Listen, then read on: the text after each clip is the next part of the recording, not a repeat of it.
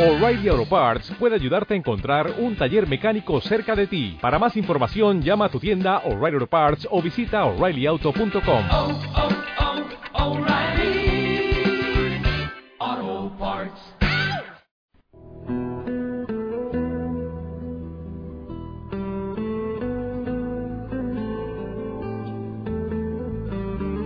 Shalom. El presente estudio es impartido por el rap de Bedaderech, Mijael Ávila.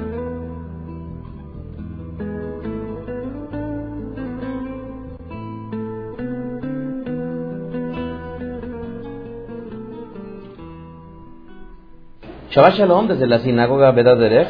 Les saluda Rabino Mijael Ávila en este día que es el 5 de Sivan del año 5775 conforme al calendario secular. Hoy es el día 23 de mayo del año 2015. En esta ocasión hemos tenido la oportunidad de dar comienzo a un segundo libro titulado Bamidbar, en el desierto o en los pastizales sería la traducción al español, ¿verdad? También en el español es conocido como el libro de números porque comienza justamente con un conteo de nuestro pueblo y cómo es de que refleja un sinnúmero de nombres potenciales para los hijos. Si alguien quiere encontrar un nombre para su hijo, vean esta perashá porque les vendría muy bien. Sin embargo, esta perashá tiene su propia complejidad. Y la razón es porque habla muchas, muchos números, muchas matemáticas, pero el contenido en historias, digamos que se deja relegado para dar preeminencia a lo que serían las matot, las tribus de nuestro pueblo. Y es justamente una de estas matot que se le conoce con el nombre de Gat. Vamos a verlo, por favor, al libro de Bamidbar, capítulo 1. Y dice, hablo el Eterno a Moshe en el desierto de Sinaí. Dice, en el tabernáculo de reunión, en el día primero del mes segundo, en el segundo año de su salida de la tierra de Misraim, diciendo, tomen censo de todo el Caal, de los hijos de Israel por sus familias, por las casas de sus padres, por la cuenta de los nombres, todos los varones por sus cabezas, de veinte años arriba todos los que pueden salir a la guerra en Israel, los contaréis, tú y Aarón por sus ejércitos, y estará en vosotros un varón de cada tribu, uno de los, uno de jefe de la casa de sus padres.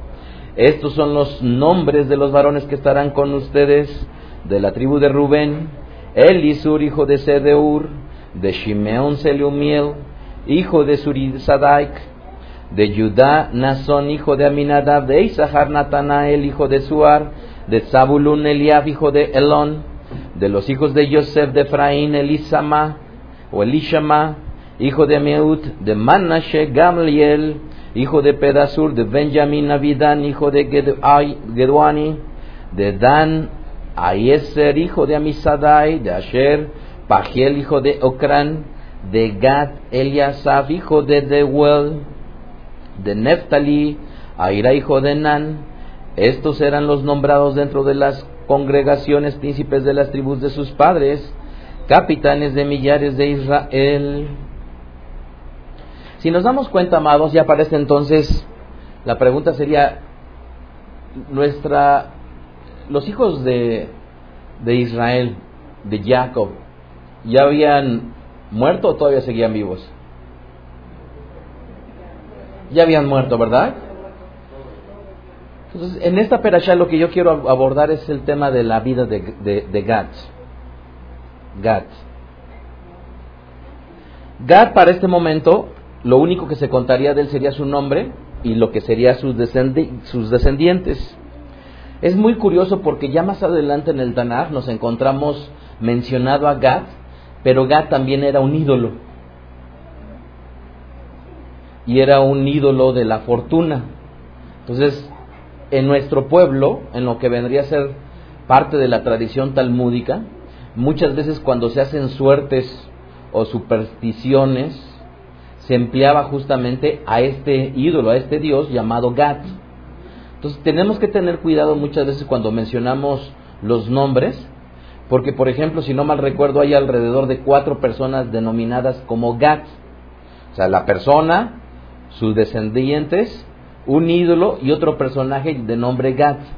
Entonces hay que tener mucho cuidado para situarnos cronológicamente en dónde se da la vida de cada personaje y hacer la propia división, porque muchas veces si preparamos un estudio pudiéramos incurrir, incurrir en un error hablando de un GAT cuando en realidad se refiere a otro. Eso es algo que, que muchas veces pudiera provocar un desliz en el momento en que queremos entender las Kitbeya Kodesh. Pero de este personaje de nombre Gad, quiero decirles en primer lugar que muy poco se habla de él. Antes cuando se tenían, no sé, ocho hijos, nueve hijos, diez hijos, doce hijos, había mujeres que tenían quince, ¿no? Y en ese entonces, de todos modos, las familias numerosas siempre se, habían uno o dos nombres de hijos que se hablaban mal, más, perdón. ¿Están ustedes de acuerdo?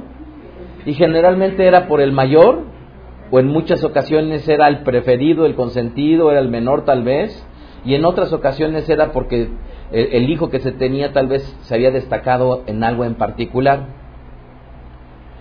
Entonces, comenzamos con una vida de nombre de Gad que en su etimología hace una alusión a una tropa, pero que generalmente se le conoce su significado como de suerte, de buena fortuna.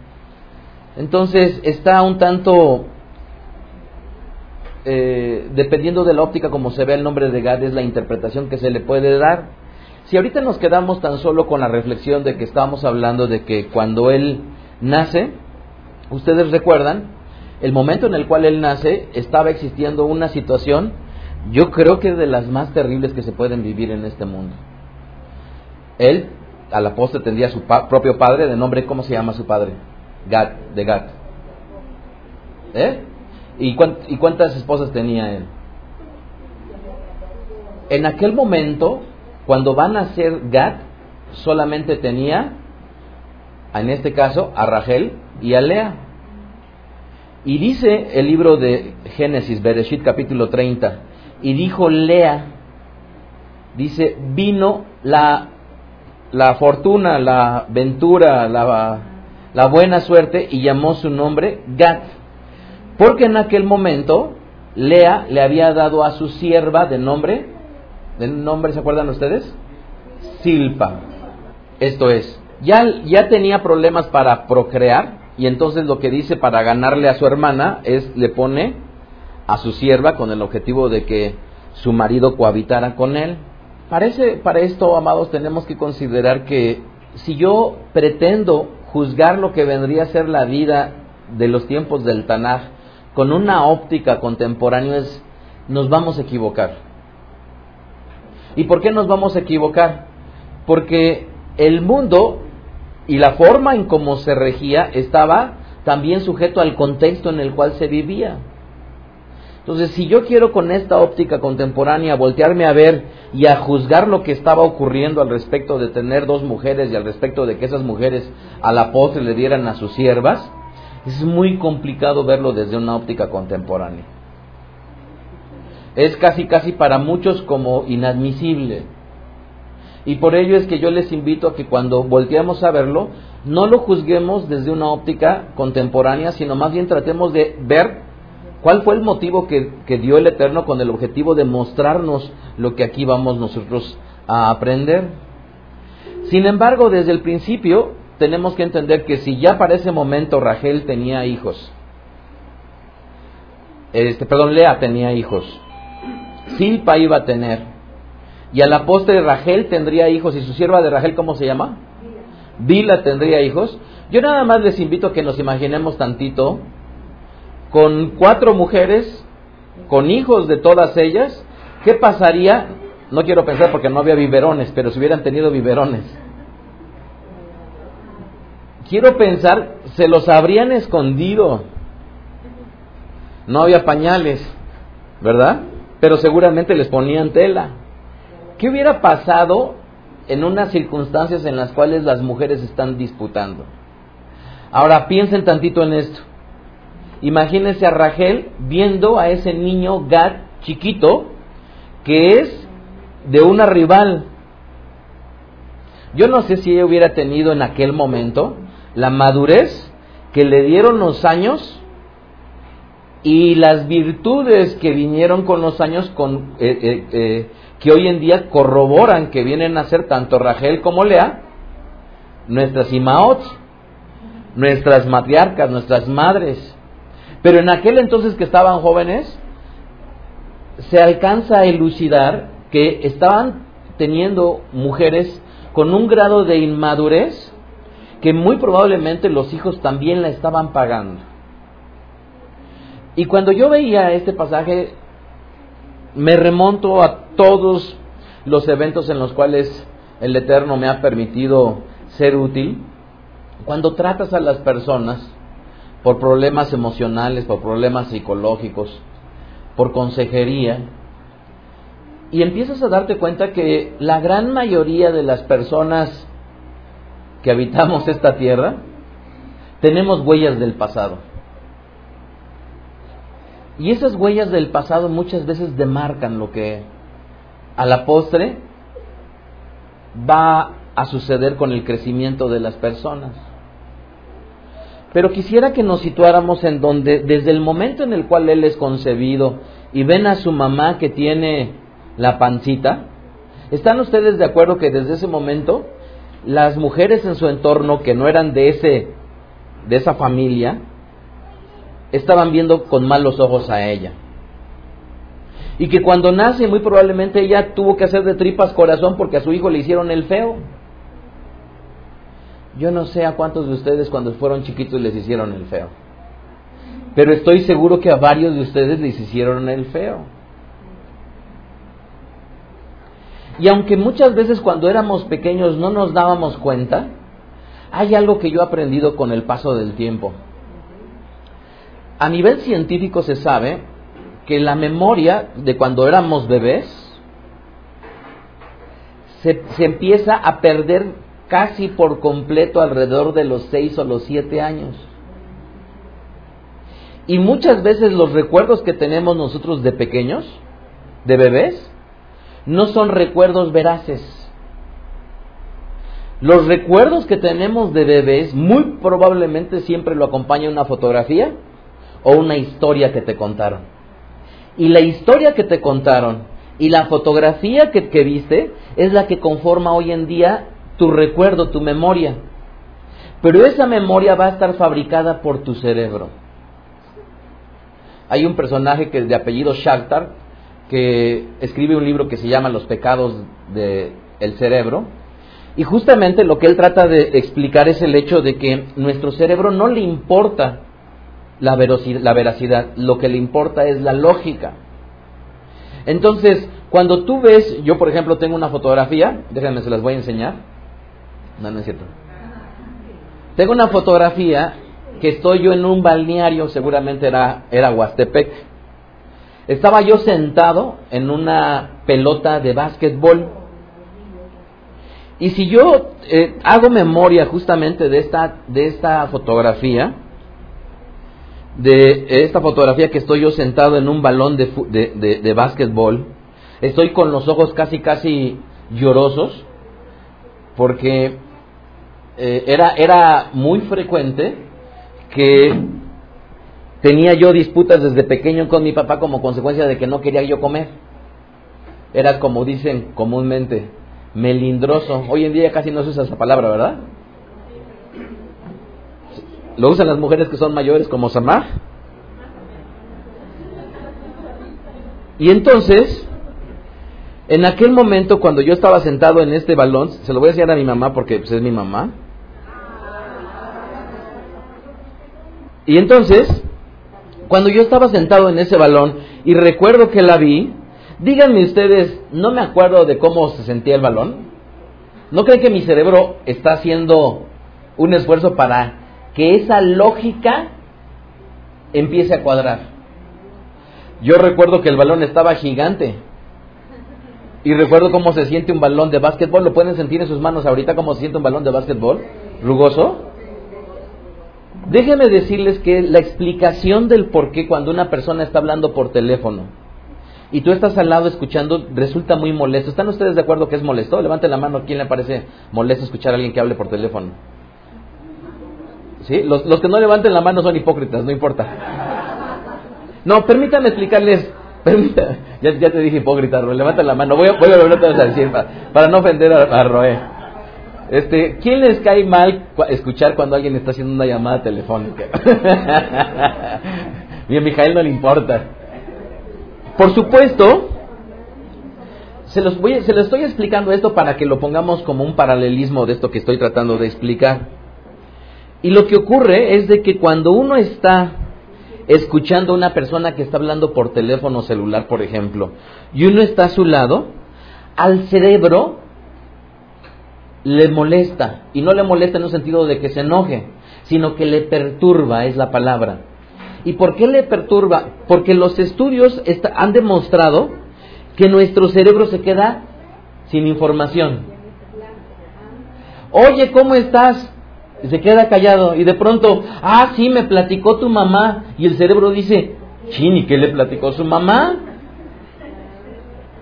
Sí, no me digas, sabes que estuvo llorando terrible. Y el cerebro se pregunta, ¿y quién lloró?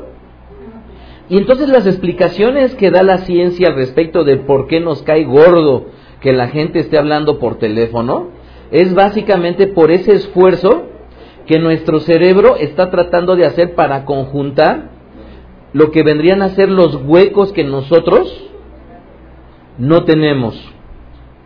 Y de una manera similar, cuando nos muestran alguna fotografía o algún evento nos platican de nuestra de cuando éramos bebés o a muy temprana edad, nuestro cerebro lo que va a tratar de hacer es justamente darle esa lógica.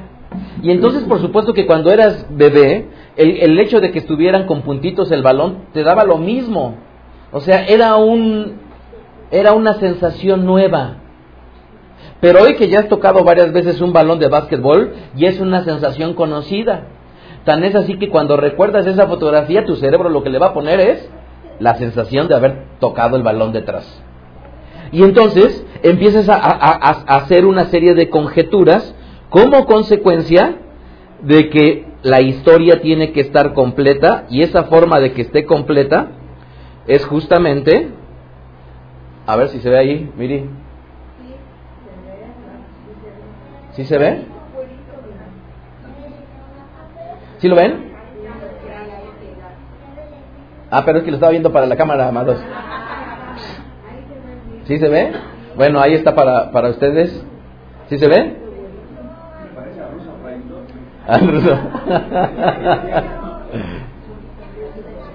¿Sí lo ven? ¿Mandé? No, me, sí me dicen que me lo pinto de negro. Bien. ¿Vieron el tremendo balón? ¿Sí? Pues, pues no, porque no era tan tremendo, ¿verdad? Pero la sensación que genera mi cerebro de decir estaba gigante es mucho. ¿Por qué les quise yo hablar de esto, amados? Porque si yo recuerdo mi propia vida y la vida de mucha gente que ha- he tenido la bendición de compartir un momento, no dejo de pensar en las adversidades que uno tuvo cuando era pequeño. ¿Y cuántas veces hoy de grande juzgas a la madre o juzgas al padre, tal vez por situaciones de aparente injusticia? Porque en aquel momento cuando eras pequeño o eras pequeña, el hecho lo juzgaste en base a tu pequeñito criterio. Y muchas veces cuando estoy en terapia, lo que hago con las personas es de que las rememoro a un hecho pasado. Y cuando muchas veces un hecho pasado desde la perspectiva de ellos pequeña fue realmente algo terrible, desde una perspectiva actual de adultos, de maduros, si lo vuelven otra vez a ver, ¿qué creen? Ya no resulta tan avasallador como pudiera parecer serlo. Yo recuerdo una vez que estaban los juguetes, ¿se acuerdan ustedes? La marca registrada, marca avalancha. ¿Se acuerdan ustedes que estuvo de moda? Bueno, yo esperaba que mis papás me trajeran una avalancha. Pero mi papá y mi mamá que está aquí decidieron comprarme un carro deslizador, pero no marca avalancha.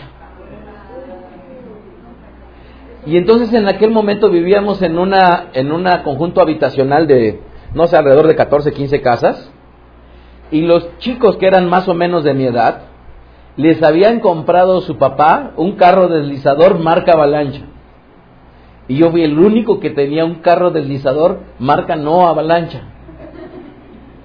Díganme ustedes en aquel momento, por mucho que mi padre hubiera dicho, te traje tu carro deslizador, ¿qué, es, qué, qué, qué fue para mí en ese momento?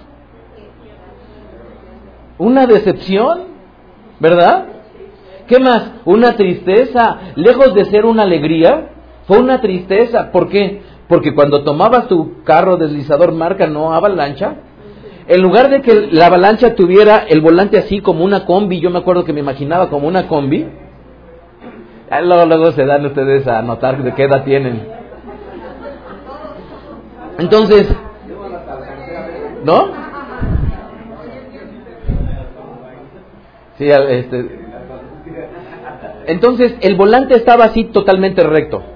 Tú te sentabas en el, en, en, el carro, ¿sí? En la avalancha, y entonces manejabas la avalancha así, como manejabas una combi. Pero mi coche, que era marca no registrada avalancha, en lugar de tener el volante así, lo tenía así. Ya no era combi. Ya no era coche, ¿verdad? Lo único que sí recuerdo es que el, freno que tenía, por cuanto las llantas no eran marca registrada avalancha,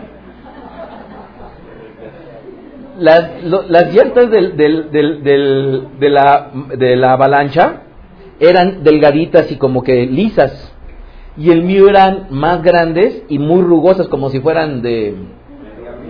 De diablito, exacto, exacto, exacto, como de diablito. Y entonces cuando yo tomaba mi coche y quería yo deslizarme con el pie y seguir tratando de impulsarme, pues ¿qué creen? La mayoría se agarraba con el volante y le hacía así y con el pie se, se, Y el mío no, porque yo como tenía el brazo aquí, pues me costaba más trabajo, perdón, el volante aquí, me costaba más trabajo impulsarme porque el volante estaba no en la posición que el carro deslizador marca avalancha. Lo que sí puedo reconocer es que como tenía esas llantas rugosas tipo diablito, frenaba mejor. Una ventaja tenía que tener. Pero ¿qué pasa el día de hoy, amados? Cuando creo haber crecido. Cuando tengo la bendición de tener hijos cuando le pudiste haber comprado cosas a tus hijos y tal vez dijiste en aquel momento, no me alcanza. Y entonces, en lugar de comprarle tal vez lo que tú hubieras querido o lo que tu hijo hubiera anhelado, le compraste lo que pudiste. Y en el momento en el cual tú hiciste el esfuerzo y le compraste, a lo mejor ahora ya no el carro deslizador marca avalancha, sino ahora le compraste, pues no sé, un juguete portátil, ¿no? No un Game Boy, sino uno chino. Y en el momento en que le compras el chino, lo que tú te, recuerdas y dices, ay, me hubiera gustado verte comprado tu Game Boy. Y en ese momento recuerdas que en su oportunidad no tuviste el carro deslizador marca avalancha. Y entonces volteas y lejos de ponerle el juicio que le pusiste cuando eras pequeño, díganme si no es bien diferente. Díganme si no es digno de valorar el esfuerzo que hicieron nuestros padres por lo que ellos pudieron hacer. Recuerdo que había una mujer que llegaba a, esa unidad habitacional y que no sé por qué circunstancias traía muchas cosas de, de, Fayuca. En aquel entonces, pues era muy complicado que, encontrar. Pero había existido la, la película, ¿cómo se llama de los simios? El planeta de los simios. Y traían un muñequito así de simio bonito, así como tipo Kida Cero. ¿Se acuerdan del Kida Cero? Tan grandes ya. Oigan, ¿y se acuerdan cuando les compraron kit a sus hijos? Pues están más grandes todavía. Bueno, eran unos muñequitos así que mi mamá me hizo muy feliz porque ella cada vez que le recibía su dinero guardaba un poquito, guardaba un poquito y entonces iba pagando un muñequito, ¿verdad? Un chimpancé pequeñito. Lo que quiero ilustrar con esto, amados, es de que Gad desde que nace, nace con adversidades nace con situaciones como muchos de nosotros pudimos haberla sufrido. La pregunta es, ¿qué haríamos nosotros con lo que tenemos? Porque yo creo que en este mundo no se trata de tener necesariamente lo mejor, la abundancia, o necesariamente las buenas escuelas, o necesariamente el lugar en el país donde tú quieras nacer. Yo creo que todos nosotros, la gran diferencia que estriba entre una persona y la otra es, ¿qué hacemos con lo que tenemos? Y entonces, con lo que tienes, es ahora cómo voy a avanzar. Lamentablemente mucha gente con lo que tiene se voltea a recriminar a su pasado una y otra y otra vez. Yo espero que nadie aquí alguna vez se haya echándole culpas a, a su mamá o a su papá por algo que tal vez les pareció no necesariamente correcto o incorrecto, sino que tenemos que entender, amados, que las situaciones que nosotros nos tocaron vivir es, son dignas de tomarlas en consideración y aprender de ellas con el objetivo de crecer, con el objetivo de avanzar, con el objetivo de tener una vida mucho más plena. Y cuando yo estaba leyendo esto, díganme, amados, ¿cuántos otros hombres en, las Kidreya Kodesh pudiéramos acordarnos que tuvieron adversidades? Quiero recordarles un, alguien que seguramente no me van a mencionar. ¿Les parece bien? ¿A quién no me van a, mencionar? A un hombre llamado Timoteo. En el libro de Geburó dice, después llegó a Derbe y a Listra y aquí había allí cierto talmid llamado Timoteo, hijo de una mujer judía creyente, pero de padre griego. Hagamos un paréntesis. Este personaje que estamos nosotros tratando de entender, ¿qué creen? Él nace con la familia de su mamá en contra de la familia de su papá. Él desde que nace, la gran discusión, es que yo lo quiero circuncidar, decía la mamá, y el papá que decía, no. Y a mí no me vengas con esas cosas de judaísmo ni de nada. Y en medio de esa disputa, ¿quién creen que ganó? El papá. Timoteo no fue circuncidado, no tuvo el brit. Pero no nada más eso, seguramente Timoteo, como suele ocurrir en muchas ocasiones, no se inclinaba por su papá, se inclinaba por su mamá. Y ahí estaba con las faldas de su mamá, y entonces la familia de su papá, cuando lo veía, le traía tirria porque decía, mire ese niño, en lugar de que siga a su papá, sigue a su mamá. Y sigue diciendo, y daban buen testimonio de él los hermanos que estaban en Listra y en Iconio. Quiso Shaul que éste fuese con él y tomándole le circuncidó por causa, por causa de los Yehudim que había en aquellos lugares porque todos sabían que su padre era griego. Ahora, ¿cuántos pudieron haber anhelado un Brit Milá por años? Pero a la vez lamentarse de por qué no lo tuve.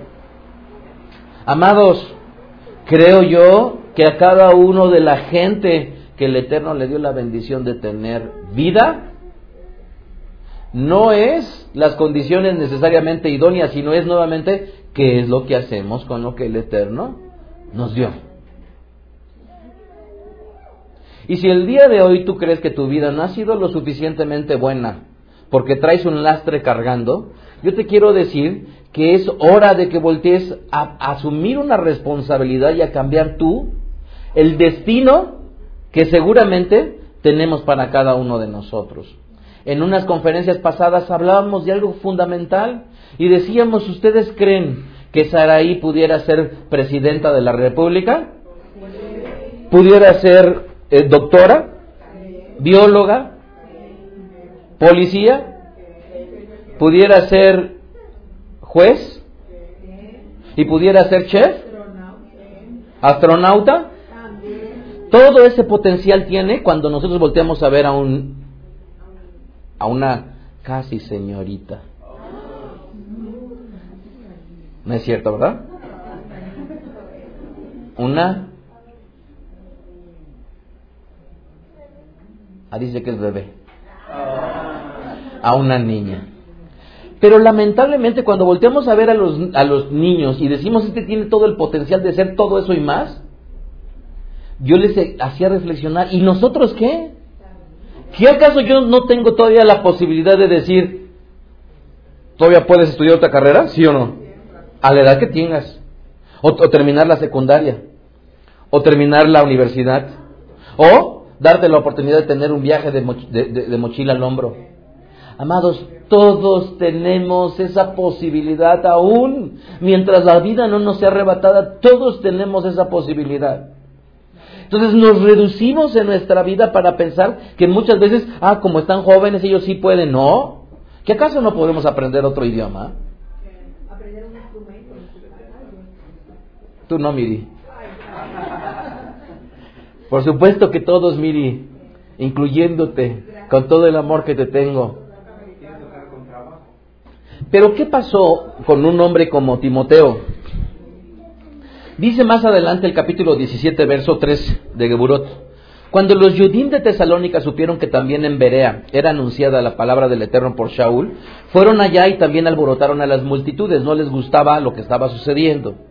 Pero inmediatamente los Ajim enviaron a Shaul que fuese hacia el mar para librar su vida de él, y Silas y Timoteo se quedaron allí con la gente de Berea y con los alborotadores.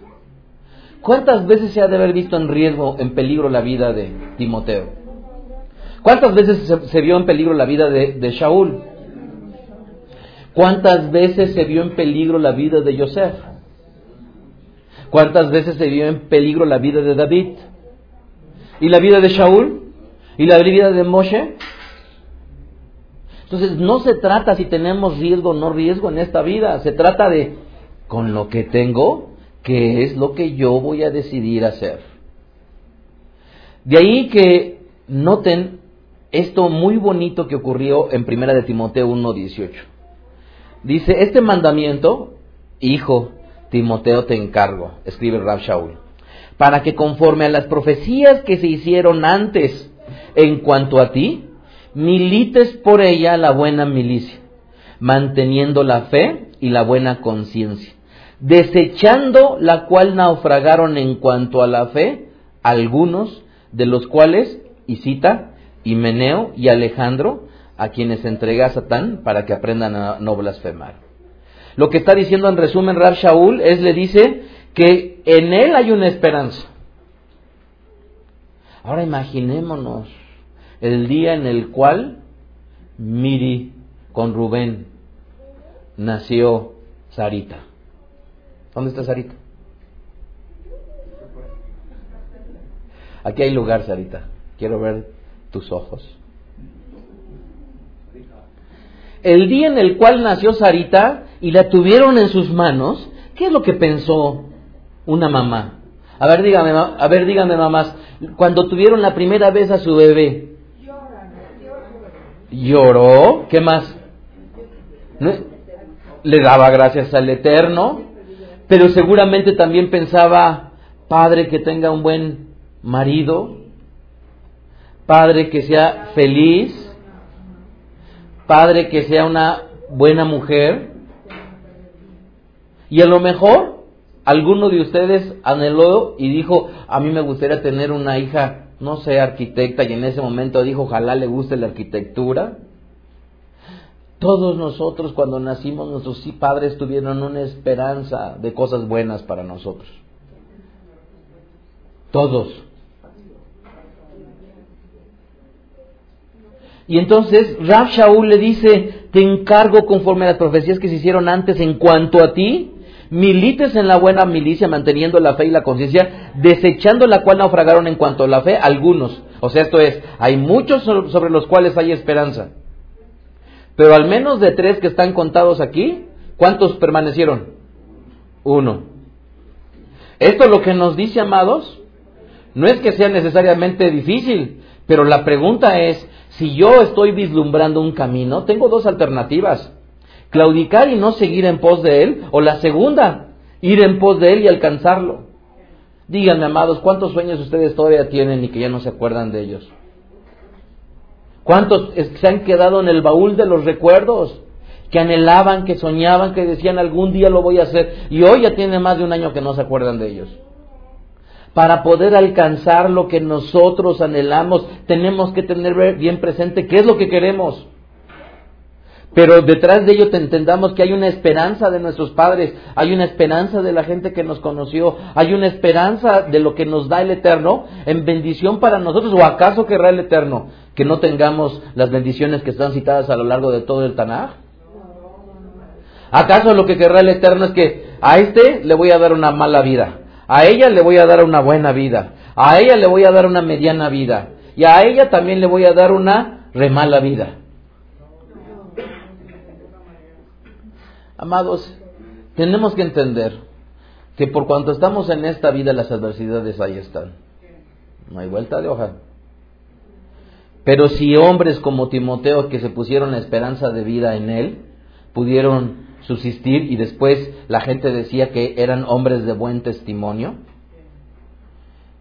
y un Moshe que desde el momento en el cual él nace es separado de su madre, y además es puesto en riesgo porque pobrecito, ¿cómo se les ocurrió ponerlos en el río solo?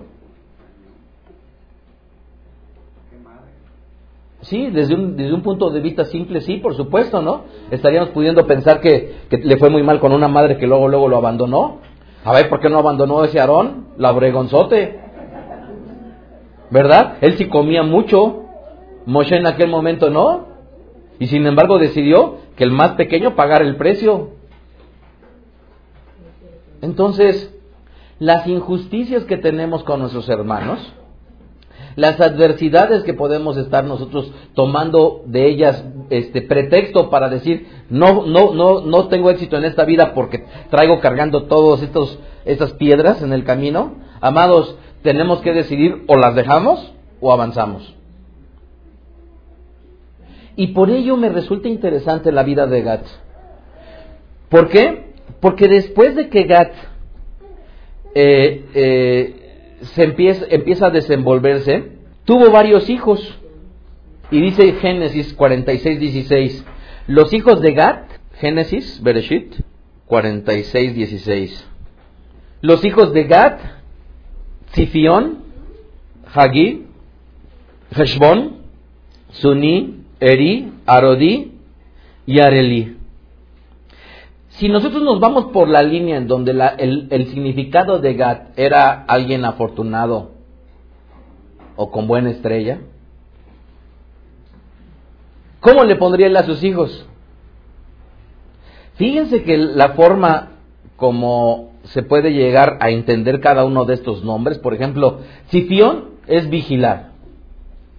Bueno, el primer hijo que tuvo le puso, a ver, mijito, me cuido de las espaldas a la postre, la descendencia de Gad sería conocida como una tribu guerrera. Entonces es curioso cómo es que después de haber sido conocido la tribu de Gad como gente valiente, valerosa, ¿se acuerdan ustedes? Ellos fueron de los que se aprovecharon antes de pasar y tomar la tierra, dijeron, ah, si esta tierra es tan bonita, pues yo me conformo con este cachote de pastel, ¿no? O este cachote de tierra. Pero después tuvieron la humildad de decir, bueno hermanos, entonces nos vamos a ir a, a, pelear por ustedes del otro lado. ¿Se acuerdan ustedes?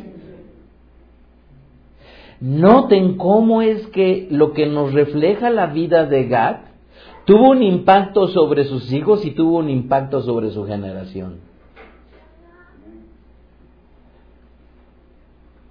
Tengamos las fuerzas, amados, para hacer las cosas bien y que nuestra generación, nuestras generaciones siguientes puedan de alguna manera honrar el nombre del Eterno. Y que más allá que nuestro nombre, el nombre del Eterno no sea blasfemado por causa nuestra. Sifión vigilar. Hagí, ¿qué significa? De Hag, festivo. O fiestero. No le digan a Irán que eso no le gusta. A ese le debimos de haber llamado Hag Hagi,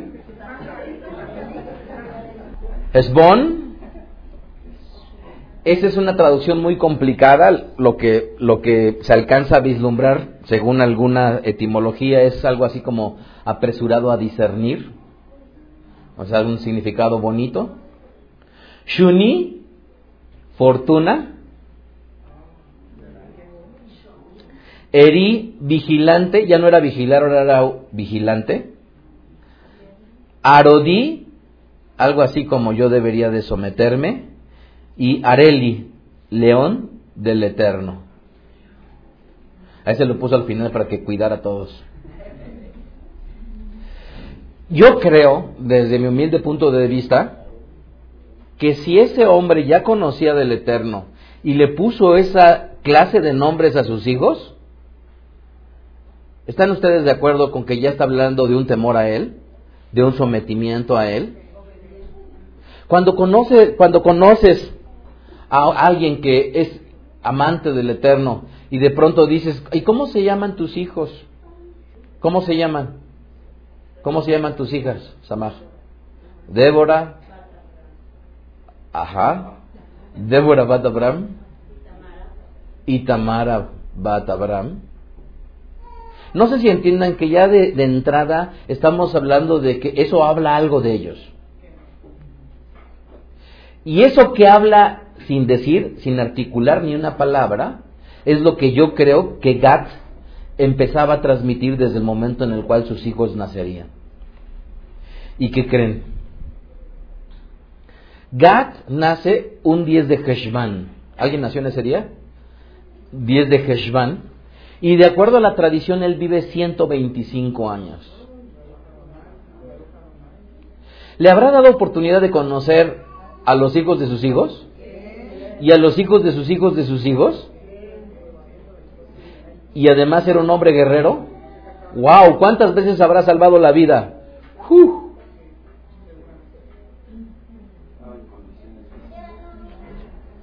Estaba en condiciones físicas, por supuesto.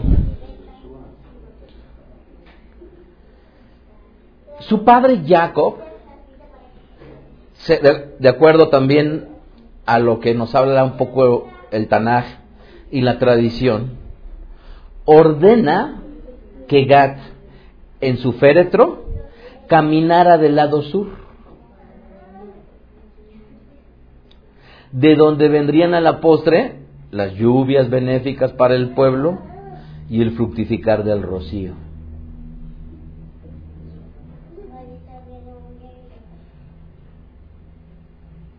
¿Qué más sucedió? Que cuando la tribu de Gad se asienta, ni más ni menos que sería la misma tierra en donde Moshe, de acuerdo a la tradición, sería a la postre enterrado.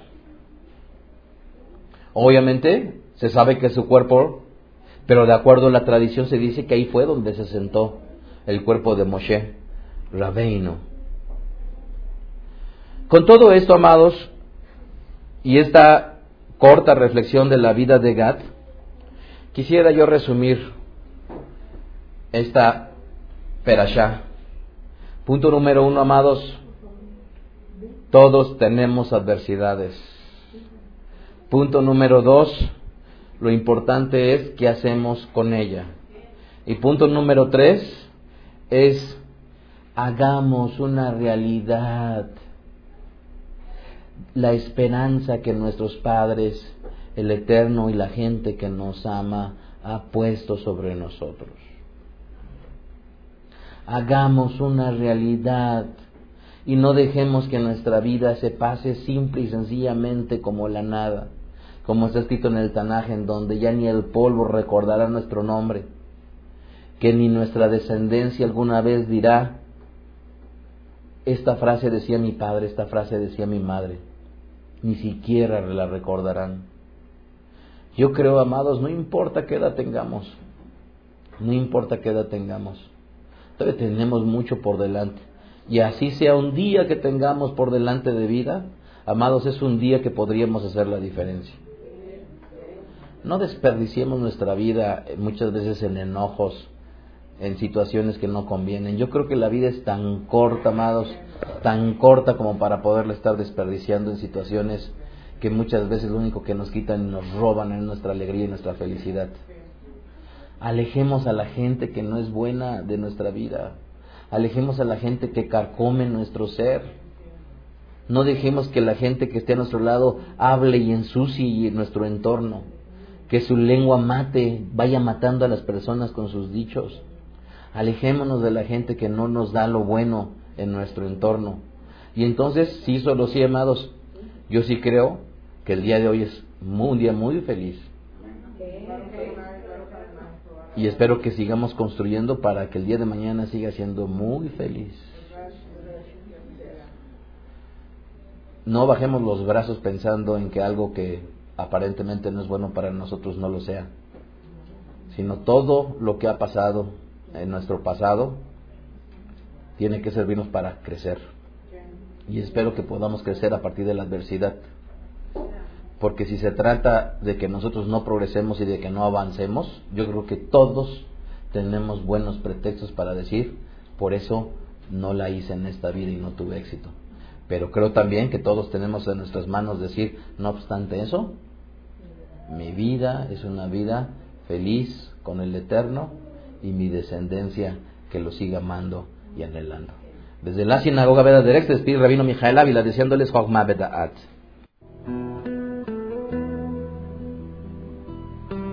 Escuchaste a Rab Mijael Ávila.